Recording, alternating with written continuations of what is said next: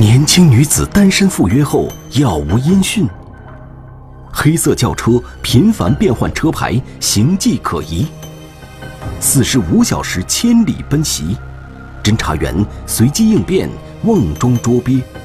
这是一场不幸的约会，这是一个荒唐的盟约。无望之约，天网栏目即将播出。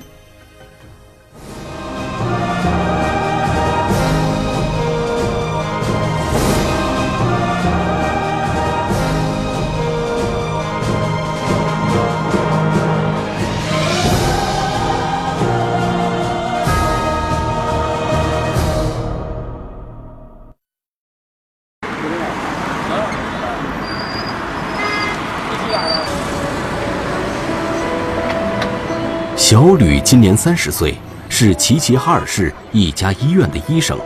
由于性格内向，他一直单身。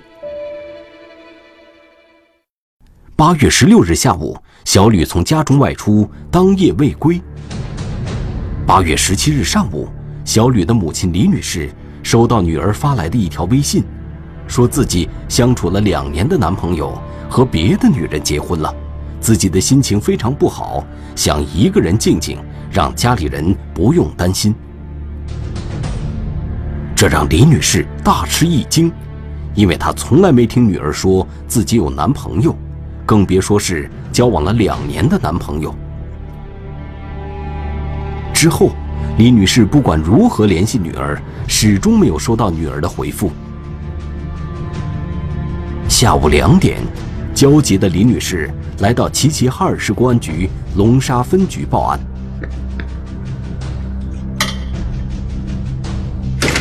呃，我们发现呢，李某在失踪当日呢，除了上午和母亲有过一次通话外呢，再没有其他的通话记录。呃，由此呢，我们推断呢，对方应该是通过微信或 QQ 等一类的社交工具啊，将李某约出。据李女士描述。女儿平常的生活比较规律，没有夜不归家的情况。即使遇到医院加班，也会提前和父母打好招呼。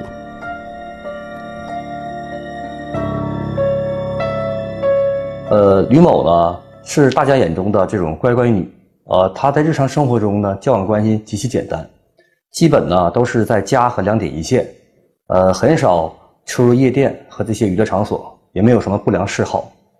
啊，就连朋友之间的聚会会餐呢，都很少参加。最开始我们认为是有可能是，呃，李某，呃，比如说那个可能是会网友了，或者因为这个情况在咱们社会中比较比较常见，比较内向的人容易说，呃，被网上的有心人，呃，所那个所蛊惑，跟他偶尔出去玩什么的。结合李女士反映的情况，小吕在外出前比较匆忙，只告诉她和朋友去农家乐吃饭。当时，小吕并没有说这个朋友是谁，但李女士十分肯定不是什么男朋友。呃，我们进一步走访了吕某的亲友，大家都反映了，并不知道吕有什么呃男友，呃，特别是她的一个发小兼闺蜜张某啊，张某啊，更是非常肯定的说，吕某呢不可能存在什么男朋友，因为两人呢是多年的好友，呃，无话不谈。那么。这个微信里提到的男朋友是谁？小吕又去了哪里呢？为了进一步排查小吕失踪的原因，民警调取了小吕的银行卡流水。从八月十六日下午四点开始，小吕两张银行卡和支付宝内的资金被陆续转出。截止到八月十七日的上午八点三十五分。小吕账户中的七万多元资金被通过第三方平台以转账的形式全部转出，去向不明。这个咱们这个被害人吕某，呃，是一个非常节俭的人，平常而且很内向，没有大手大脚花钱的习惯，所以这突然性的大量的通过支付平台转走，就更加证实了我们的猜想，他很有可能是呃被这个被嫌疑人侵害了。此时，小吕失踪已达二十四小时之久。结合这些反常的迹象，警方判断这绝非是一起简单的失踪案件。八月十七日下午五点，齐齐哈尔市公安局龙沙分局决定成立专案组，开展立线侦查工作。所谓立线侦查呢，结合这起案件来说呢，通俗的讲，就是对一些特殊的失踪人口案件，失踪人员呢有疑似被侵害的可能性，但是又没有证据证明确实发生了刑事案件，而对一些线索开展的专门的侦查工作。专案组侦查员首先对小吕居住小区进行了摸排走访。由于施工作业，小吕离家当天，小区内的监控并没有启动。但是，小区四个出入口附近的卡口监控是正常运行的。小吕家的单元楼靠近小区的西门，这是他经常出入的路线。于是，警方把视频排查的重点放在这里。由于小区西门距离监控卡口较远，并不能清晰地看到西门的情况。吕某外出前呢，曾说过到农家乐吃饭。我们分析啊，吕某外出啊，极有可能会选择打出租车或者乘私家车进行赴宴。小吕外出的时间是下午十四点左右，在这个时间段内，侦查员发现先后有五辆轿车在小区的西门口停留过。我们呢，先后找到了四辆车的车主，排除了吕某上车的可能性。唯一一台啊没有被我们查否的黑色本田车被纳入了我们侦查视线。监控显示，八月十六日十四点二十一分，这辆轿车在小区西门刚刚停稳，有一个人影就拉开后排车门上了车，整个过程只有短短几秒钟的时间。种种迹象表明。这个上车的人就是小吕。当该车经过监控摄像头时，可以清晰的看到，该车悬挂的是一副黑 BS 牌照。呃，通过这个车辆牌照牌照信息的查询，呃，发现该牌照属于一辆呃已经注销报废的报废车辆。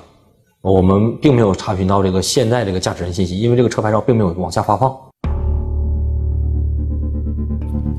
监控画面只能隐约的看到司机和副驾驶座位上的一名乘客。这是一台网约车吗？司机和乘客究竟谁是小吕口中的男朋友？专案组决定以车找人，一组侦查员围绕这辆车接走小吕后的行驶轨迹进行正向追踪，另一组侦查员则查找该车在接小吕前的行驶轨迹进行反向追踪。八月十七日晚上二十三点，反向追踪首先有了结果。筛查了一千五百辆车左右，发现，在中午十二点的时候，有一辆相同款式、相同特征的本田雅阁从扎龙乡开出来。这辆本田雅阁跟嫌疑车一模一样，结果这辆车的牌照是鲁 B 的牌照。这辆悬挂鲁 B 牌照的车辆和接走小吕的车辆。都是最新款的黑色本田雅阁，车辆崭新，两车的前挡风玻璃上都没有粘贴任何标志，这与当地一般车辆的情况完全不符。调查显示，这个鲁 B 车牌的登记信息属于青岛市一家汽车租赁公司。我们嗯调取了两个号牌，连续几天内在市内的行走轨迹，我们发现呢，这两个号牌呢从来没有在同一时间内出现过。每一次呢，都是一个号牌突然消失之后呢，另一个号牌又突然出现。呃，综合以上这些情况，我们判断呢，这两个号牌为同一车辆使用。于是，警方立即与青岛这家汽车租赁公司取得联系。据该租赁公司员工反映，这辆悬挂鲁 B 牌照的本田雅阁轿车已于两个月前被人租走，租车人为钟某宇。如果正常租车的话，呃，钟某宇租完这个车辆，有可能给别人驾驶，不一定是自己本人驾驶。但是吕某这个自愿上车，而且按照这个按照他这个开门这个动作习惯，咱们分析，他肯定是与车上这个司机熟悉。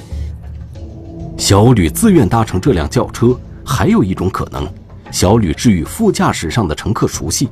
那么，司机是钟某宇，还是另有其人？现在。关系人至少出现了两个，不管谁是小吕口中的男朋友，要想查清小吕失踪的原因，首先要找到租车人钟某宇。神秘男友与失踪者有何关联？李女士突然想起来，两三年前呢，曾有人将周某宇介绍给吕某。虚假车牌暴露嫌疑车辆行驶轨迹。凌晨三点左右，嫌疑人又换了另一个牌子，还是一个假牌子洗车店监控确定嫌疑人身份。老板回忆称呢，对周某宇啊特别有印象，因为当时周某宇到店内呢做的是全车内饰清洗。无妄之约，天网栏目正在播出。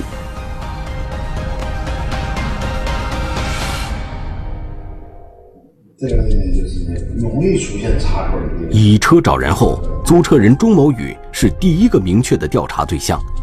通过进一步走访，侦查员找到了钟某宇在齐齐哈尔市的工作单位，但由于他在工作期间参与黑彩赌博，违反了单位的纪律，已经在两年前被单位开除了。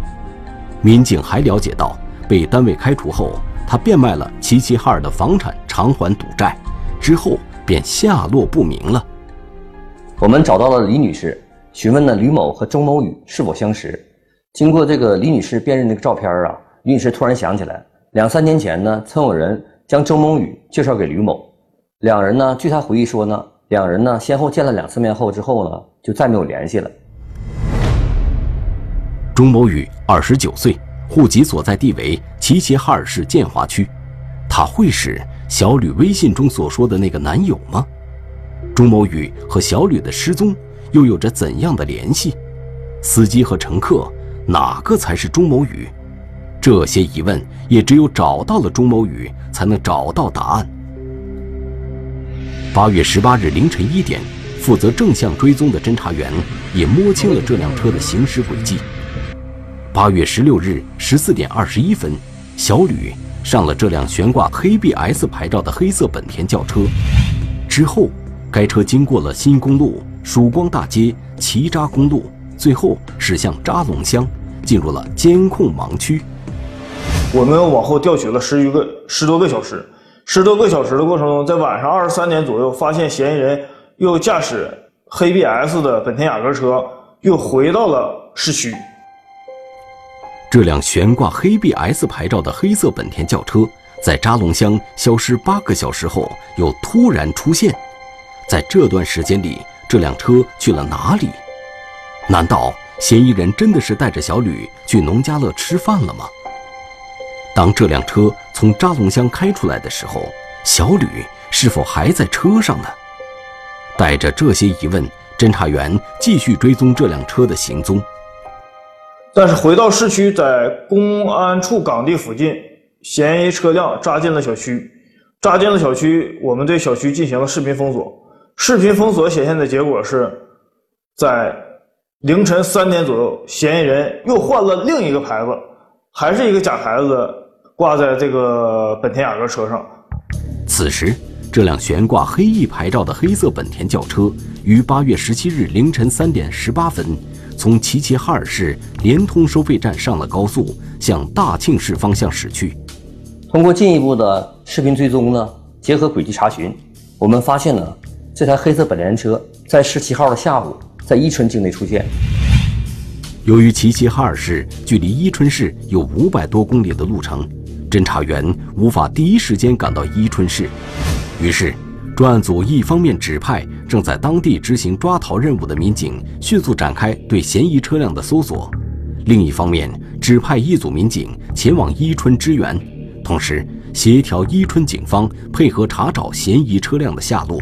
呃，对，通过我们对钟某宇这个了解，呃，钟某宇本身是在呃朗乡出生，呃，朗乡归属伊春市伊春铁力市呃一个镇，呃，我们怀疑这个钟某宇有可能潜逃回这个老家呃朗乡了。呃，因为朗乡镇是个小镇，不是很大，呃，我们对这个朗乡进行了大面积这个走访摸排工作。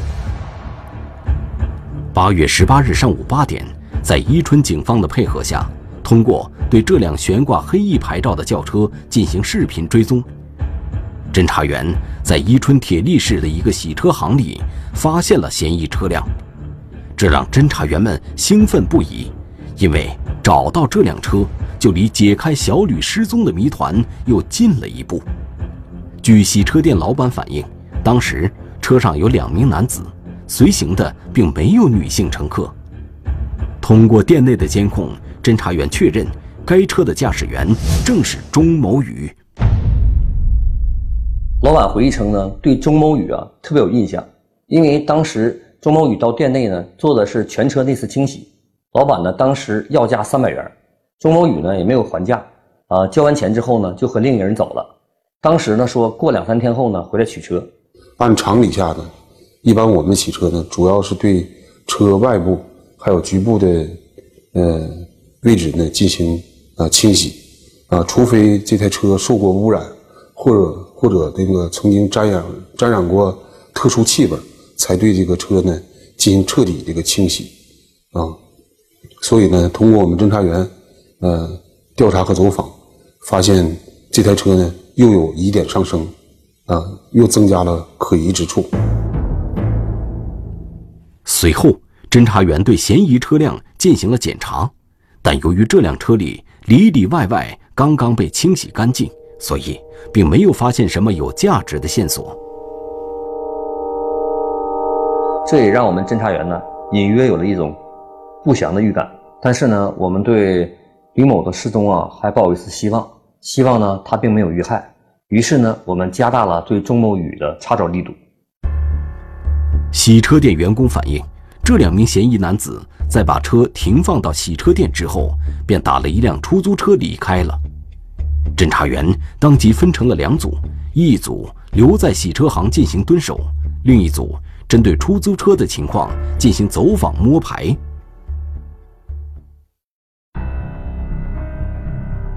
出租车司机提供线索，嫌疑人不止两人。乘车是三个人，不是两个人。呃，提前有一个人就是打他出租车，让他在那等着。两轮排查几十家旅馆。终于发现嫌疑人踪迹，呃，但是我们侦查员呢，还是通过他的只言片语中了解到，呃，曾经有五名男子呃在该店入住，嫌疑人增加到五人，侦查员灵机一动施巧计，而且以当地公安机关的名义传唤呢，呃，嫌疑人呃放松他的警惕性了，他没有实施反抗。无妄之约，天网栏目。正在播出。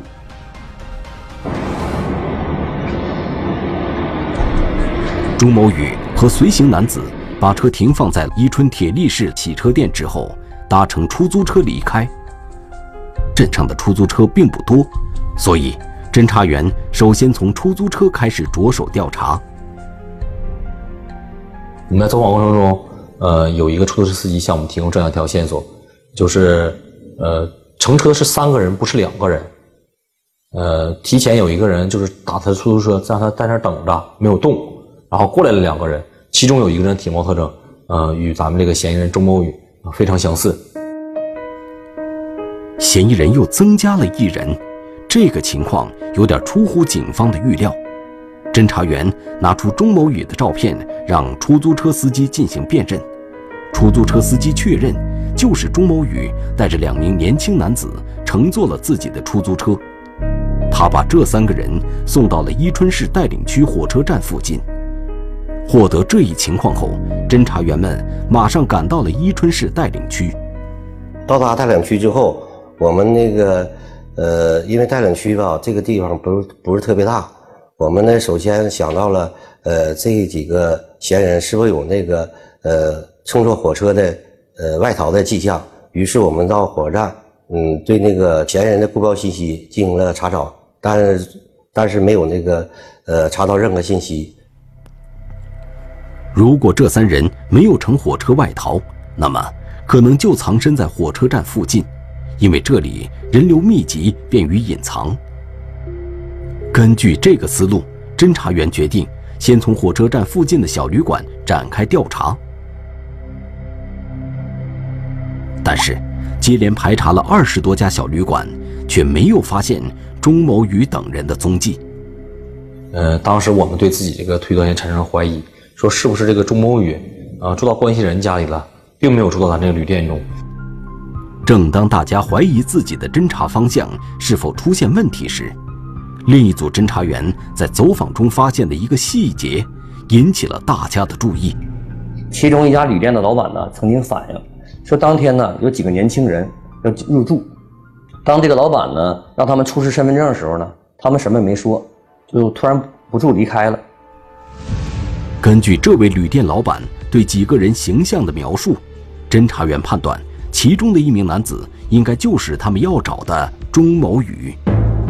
侦查员呢当时推测呀，钟某宇等人呢极有可能是做贼心虚，不敢用自己的真实身份证登记，呃，可能存在不登记或者用他人身份证登记的迹象。呃，然后呢，呃，前期的侦查人员呢又对这个二十多家旅店呢进行了第二次细致的摸排。一家一家旅店摸排下来，还是没有发现嫌疑人的信息。每查完一家旅店，侦查员的心情就沉重一分。这时，只剩下最后几家旅馆没有排查了。如果在这几家还是没有收获的话，那下一步的侦查将变得更加困难。在没有新线索的情况下，侦查员只能反复在这些旅馆中排查。当排查到其中一家的时候，与这名店主的沟通让侦查员犯了难。因为这个旅店的老板不在，他的父亲呢临时帮他看店他父亲呢因为患有这脑血栓，表达呀并不是十分清晰。呃，但是我们侦查员呢还是通过他的只言片语中了解到啊，呃，曾经有五名男子啊在该店入住。哦，你从哪说？我看看。由于店老板的父亲不会操作电脑，没有对这五个人进行住宿登记，所以侦查员在第一次摸排时没有发现这个情况。此前，警方掌握钟某宇一伙是三个人，但这一伙是五个人，人数上有出入。有没有可能是店主的父亲没有表达清楚呢？侦查员决定去嫌疑人所住的房间摸清情况。我们当时还抱有一线侥幸心理，说这个被害人吕某就是这失踪人员就在这房间里，我们把他带回去，这个事就就了结了，也没有什么其他损失。呃，就是不管我们付出多少辛苦，起码人是安全的，也是也对我们也是非常大的安慰。专案组侦查员以当地民警查房的名义进入了嫌疑人所住的房间，侦查员首先认出了身材魁梧的钟某宇，与其在一起的还有四名年轻男子。但是并没有发现小吕在这里。当时在场的有四名专案组侦查员和两名伊春当地的民警，警方人数并不具备绝对优势。如果对这五人进行强制抓捕的话，局面很可能会失去控制；而如果请求警力支援再进行抓捕部署，很可能错失抓捕钟某宇等人的最佳时机。针对这种情况呢？我们就果断就是这个采取，就是以呃助取未登未登记身份证的名义，将他们传将他们传唤到公安机关，呃，以这个名义传唤呢，而且以当地公安机关的名义传唤呢，呃，嫌疑人呃放松他的警惕性了，他没有实施反抗。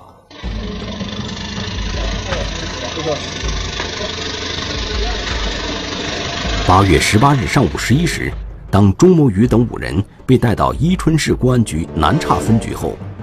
民警马上对他们采取了限制措施，就是我们进去之后，呃，给他们戴上戒具之后，这个手铐之后，呃，他认出了我们一个侦查员，一下就知道我们是哪个单位。你问我们，你们是齐齐哈尔的吗？对，龙沙的，是，你都回答他了，啊，我知道你们啥事儿了。尽管警方已经将这五个人控制了，但是当侦查人员讯问他们小吕的下落时，他们称并不认识小吕，也不知道小吕的下落。审讯工作推进的十分困难。呃，通过询问呢，我们发现五人中呢，钟某宇属于老大，处于老大地位，呃，是五个人的核心。所以呢，我们就转变了工作策略，将钟某宇啊先晾在一边，对其他的四人呢进行了询问。这一招果然奏效。其他四人经不住警方的审讯攻势，先后交代了对小吕实施绑架、抢劫后，并将其残忍杀害的犯罪过程。最终，在大量证言和证据面前，朱某宇不得不承认了自己的犯罪事实，他就是小吕的那个未知男友。你那个刚才那个笔录，你认真阅看了吗？认真的看了，啊、有没有什么疑义啊？没有。啊、八月十九日下午，专案组将五名犯罪嫌疑人押回齐齐哈尔市公安局龙沙分局，进一步查清案情，给被害者和家属一个交代。参与黑财赌博，他走向罪恶之路。走投无路，他呢最终决定了要实施抢劫、杀人、劫取财物。通过网络集结团伙，他订立荒唐盟约。我们没讲规矩，咱组织里有什么有什么规矩？嗯、他们就是按咱古代来说，就咱总看电视来说，就是歃血为盟这样的性质。设计圈套，无辜女子惨遭暗算。在这个掌握这个吕某的这个银行卡密码等密码之后呢，呃，钟某宇啊对这个呃吕某实施了性侵。无妄之约，天网栏目正在播出。长时间以来，钟某宇一直沉迷于网络黑彩，欠下了大量的外债。后来，钟某宇的父母把齐齐哈尔市的房产变卖，为其偿还了赌债。但是，钟某宇不思悔改，依然沉迷于黑彩赌博，东挪西借，前后拖欠了二百多万元的外债。走投无路，他呢最终决定了要实施抢劫、杀人、劫取财物。呃，但是呢，由于自己一个人呢人单势孤，所以呢，他就通过网络呀、先后啊结识了王某等四人。在网络中呢，他这个呃宣称啊，这个自己具有一定经济实力，然后呢邀约几个人到齐齐哈尔来啊，给他们提供实实许，并且呢许诺给予这个呃大量的佣金报酬啊，自己呢把自己为呃夸大成为一个社会人啊，比较有社会地位啊，比较心狠手辣的一个打打手形象。钟某宇找的这些人也都有赌博恶习，经济拮据却妄想着一夜暴富。在钟某宇的不断蛊惑下，王某申、陈某斌、康某、吕某哲四人于2017年6月份先后来到了齐齐哈尔市。到了齐齐哈尔之后呢，钟某宇啊将几人的身份证和手机拿下啊，然后呢反复的对他们进行洗脑啊，那个拉他们入伙，跟他们说呢走捷径，慢慢渗透他们抢劫杀人的思想啊。几个人呢先前呢也是对这事儿比较恐惧的，但是在周某的反复利诱下呢，都先后决定入伙。他们这几个人纠集到一起之后，呃，钟某宇给他们那个给他们，呃，他说是讲规矩，就讲一讲，咱们这个也算个组织成立了。我们讲规矩，咱组织里有什么有什么规矩？呃，实际上咱们来说就是，呃，他们就是按咱古代来说，就咱总看电视来说，就是歃血为盟这样的性质。就这样，一个荒唐的犯罪团伙成立了。钟某宇还对这四人进行了两周的训练。为了方便作案，钟某宇租了这辆在作案时一直开着的黑色本田轿车。期间，他们先后在齐齐哈尔市寻找了包括一名政府官员和三名当地富商在内的四人作为作案目标，并对这四人进行了长达一个多月的跟踪，准备伺机作案。因为当时他们发现呢，我们这个晚上啊，巡逻的车辆啊和巡逻的警员比较多，怕这个实施犯罪过程中呢被这个警察撞上，啊，就地抓获，呃，也怕呢这个满城遍遍布这个视频监控体系呢，如果他们在路上呢，呃，把这个女性拽到车里呢，也怕留下一些痕迹，呃，怕通过视频追踪找到他们。经过再三谋划，他们想把被害人骗到偏远乡村，再实施犯罪。通过几次踩点儿，钟某宇选择了扎龙乡玉米地中的一处看地房作为作案地点，并在附近挖了一个近一米深的坑。但是，在盯了一段时间之后，他们一直没有合适的机会对那四个人下手。于是，钟某宇想到了两年前通过相亲认识的小吕。由于小吕有着不错的经济收入，同时他们又认为抢劫女性更加容易得手，便把首个作案目标选择为小吕。钟某宇用微信与小吕取得联系后，邀请小吕一起去农家乐吃饭，但都被小吕婉言谢绝了。由于啊，当天晚上这个吕某在单位值夜班，呃，周某宇呢就撑要到呃吕某的单位看他，呃，吕某呢呃推辞没有让他去。第二天呢，周某宇啊又反复这个跟这个吕某联系，最后啊，这个吕某啊最终同意了和周某宇一起到农家乐吃饭。八月十六日下午，钟某宇驾驶这辆黑色本田车来到小吕家的西门。小吕直接坐到了后排，之后他就玩起了手机，也没有留意到副驾驶位置上还坐着一个人康某。当钟某宇把车开到扎龙乡看地房附近时，小吕才感觉到不妙。此时，早已守候在附近的王某申、陈某斌、吕某哲三人迅速控制了刚下车的小吕，并把他带到了看地房里。通过威逼啊，呃，获取了吕某的银行卡和支付宝、手机的密码。呃，通过查询呢，发现其中有七万元啊。在这个掌握这个吕某的这个银行卡密码等密码之后呢，呃，钟某宇啊，对这个呃吕某实施了性侵。之后，钟某宇等人将小吕杀害，并掩埋在事先挖好的土坑里。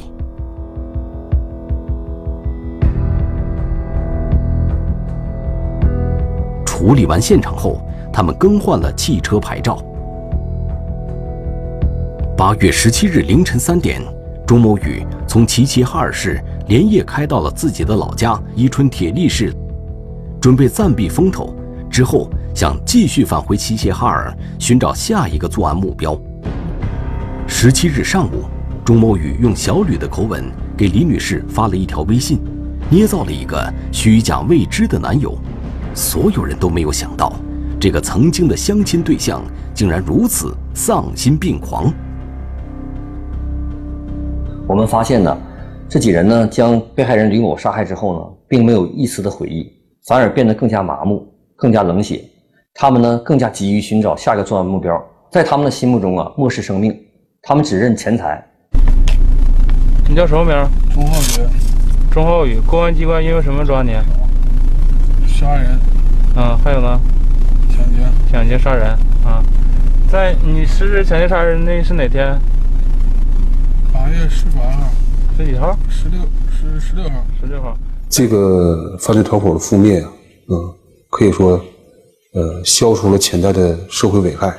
他们临时在网上纠结啊，走偏门啊，想瞬间一夜暴富啊，铤而走险。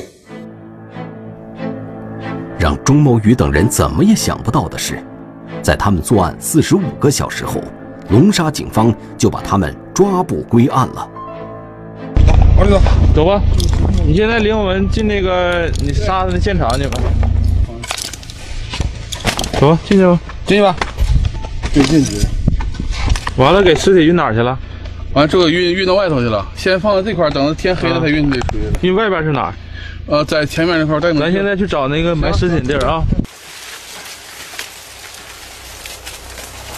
翻动痕迹，就翻动状态。这个来，没事。曾被翻动，我曾被翻动又被。他们之所以迟迟没有呃进行作案，最重要的一点就是我们城市一直在打造社会治安防控体系升级版，呃，结合了金雕工程，也就是视频监控体系，还有民警徒步巡逻，还有警车巡逻。包括警营亭的联防联动，让警灯在夜晚闪烁，有效的震慑了犯罪分子。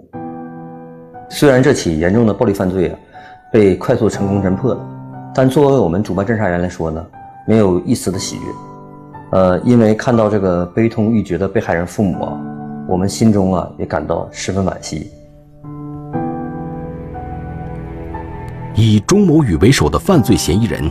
妄图通过订立盟约来实施犯罪、实现暴富的想法，荒唐而又危险。一个无辜的生命被他们杀害，而他们也走上一条无法回头的不归路。